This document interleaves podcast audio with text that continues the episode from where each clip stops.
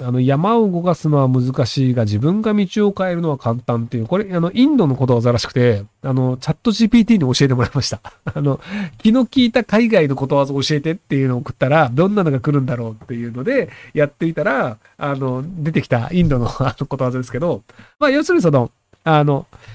何かここをこう越えなきゃいけないっていうのがあった時に、別に山越えなくても、その、まあ、山越える道があったとして、あの、回る道して反対側行けるんだったらそれでいいんじゃねっていうので、割とその、えっと、自分がどこを目指すかというのは自分が決められることなので、なので、あの、向いてないものとか、あの、ハードルが高いものを別に自分から選ばないで楽な道で楽に暮らせばいいんじゃねえかなと思うんですけど、その、えっ、と、さっきほども質問みたいのであったと思うんですけど、そのなんかあの、うつ病みたいな状態で子育てもあって仕事もしなければいけない大変ですっていうのであれば、仕事しなくていいんじゃねっていうのがまずあるんですよね。まあ別にそのうつ病の状態です。で、あの子育てもしなきゃいけませんってなると、生活保護余裕で取れるんですよ。あの、シングルマザーです。で、仕事できません。なぜなら診断書はこれですって言うと、あの、余裕で生活保護取れて、で、子供いるので、それなりの額もらえたりするので、そうすると一切働かなくても、あの、お金が湧いてくるっていう状態になるんですよね。っていうので、じゃあそれで病気治して、で、子供の手間もそんなに、ね、今だったら生まれたばっかりとかだと3か、3時間に1回起きなきゃいけないとか、夜泣きがとか大変なんですけど、保育園が始まったら、まあ半日預けられるので、じゃあ病気治して、保育園に預けられるようになってから働いて、じゃあ生活保護卒業しましたってなればいいんじゃねえのっていうので、その自分が楽な道を選ぶっていうのをちゃんとやった方がいいと思うんですよね。なんかその働かなければならぬのだ、みたいな決めつけは良くないんじゃないかなと思います。で、アメリカ在住です。アメリカ生活もそろそろ30年になり、市民権を取るかどうかになっています。夫は日本国籍も持っています。子供はいませんので、老後は2人で老人ホームに入るつもりです。ひろきさんならリタイアするならアメリカと日本どちらへもですか？またアメリカ市民権を取るメリットはありますか？僕、昔はアメリカ市民権ワンチャンあったら取ろうかなと思ってたんですけど、あの、アメリカの市民権を一回取ってしまうと、世界中どこに住んでいてもアメリカに税金を払わなければならないというルールができてしまったので、めんどくせえなっていう方が大きくなっちゃったんですよね。で、アメリカの市民権一回取っちゃうと、あの、アメリカのその市民権を捨てるときにも30万円ぐらい払わなきゃいけないですよね。今だと多分36万円とか。っていうのもあって、その、別にアメリカに住み続けるだけだったら永住権で十分なので、なので別になんか投票する権利そこまでして必要？っていうふうに 割と考えてるので、現時点では僕はなんかあんまり市民権取ってもしょうがないんじゃないかなっていう気がしちゃうんですけど、ただまあそのアメリカ人だよね、俺はっていう、そのなんかあの、内心の誇りみたいなものが欲しいのであれば取ってもいいんじゃないかなと思うんですけど、あの、野球選手で新庄選手っていう方がいらっしゃったんですけど、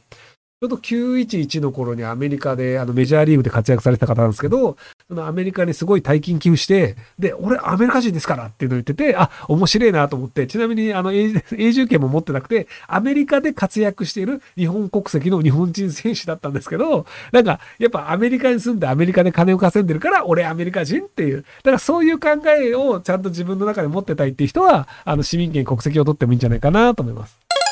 ひろゆきさんは無能ほどプライドが高いという言葉が30代高卒の胸にされました。一年発起して宅建を取得しました。現在不動産会社を経営してもらいます。あ、すごいっすね。えー、お高りも恵まれ人生が変わりました。お礼を言わせてください。ありがとうございました。いえいえ、なんか3200円もらったんで、こちらこそありがとうございます。はい。いや、でも本当ね、無能ってプライド高いんですよ。優秀な人ほど割とあの、その、プライド的なものを頑張って維持する必要がない というのが分かってたりするので、要は能力があるから別に俺ここで舐められても大丈夫だよねっていうのがあるんですけど、その何にもない人は舐められたらもうなんか人生の終わりだみたいな感じになっちゃうんですよね。なので、あの、無能ほどプライドが高いの法則っていうのが結構あるんじゃないかなと思います。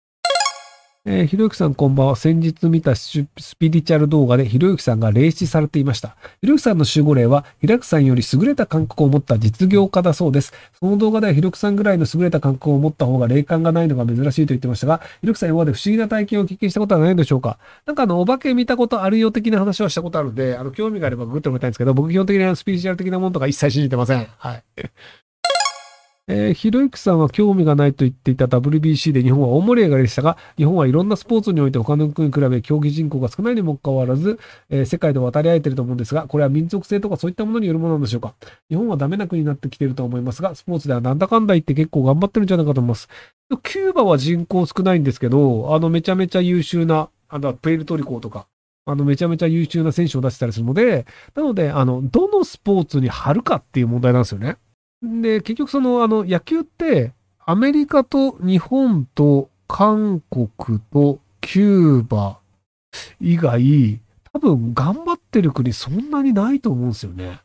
その、あの、メジャーリーグとプロ野球のせいで、割と日本人って世界中の人が野球興味があるという誤解をしてる気がするんですけど、あ、台湾も頑張ってますね。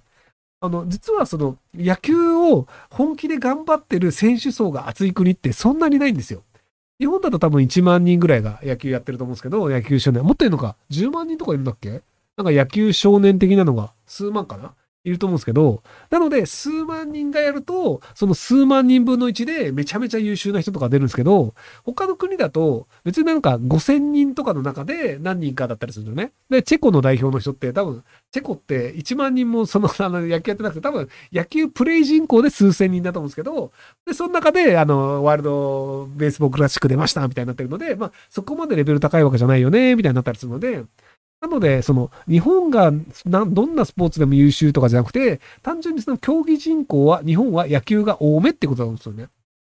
じゃあ、スポーツ得意なのかっていうと、まあ、八村塁さんみたいな人別にして、やっぱり NBA で活躍できた人って今、田臥さんと八村さんぐらいで、なので、なかなかそのバスケとかだと勝てないんですよね。で、まあ、サッカーも最近は割と強くはなりましたけど、それでもやっぱトップレベルいくかっていうと、ワールドカップの本戦出れたり出れなかったりぐらいのレベルだったりするので、なので、単純にその日本が野球好きな人が多いっていうなと思うんですよね。で、あの今、こう、はい、おクリック間違えた。えー、野球よりクリケットの方が人口が多いらしいよって言うんですけど、あの、インド人大好きクリケットっていうスポーツがあって、もともとあの、イギリス発祥の、そのあの、止まってる球をパーンって引っ叩いてってやる、あの、野球のようなスポーツがあるんですけど、で、あの、クリケットのその、まあ、インド人がやたら人口多いっていうのもあって、実はあの、世界中ではクリケット人口の方が多いみたいなこと言われたりするんですけど、で、クリケット、そのインドのクリケット選手で優秀な人とかと何億円みたいな年収もらってたりするって言われるんですけど、でも日本ってクリケット多分やってる人、その数千人だと思うんですよね。なので、あの、こう、インドと戦ったら絶対勝てないみたいなのがあるので、そういうその、このその国ごとにあの、スポーツの、なんかこのスポーツ好きだよねっていう、あの、偏りがあるという話なんじゃないかなと思いますけど。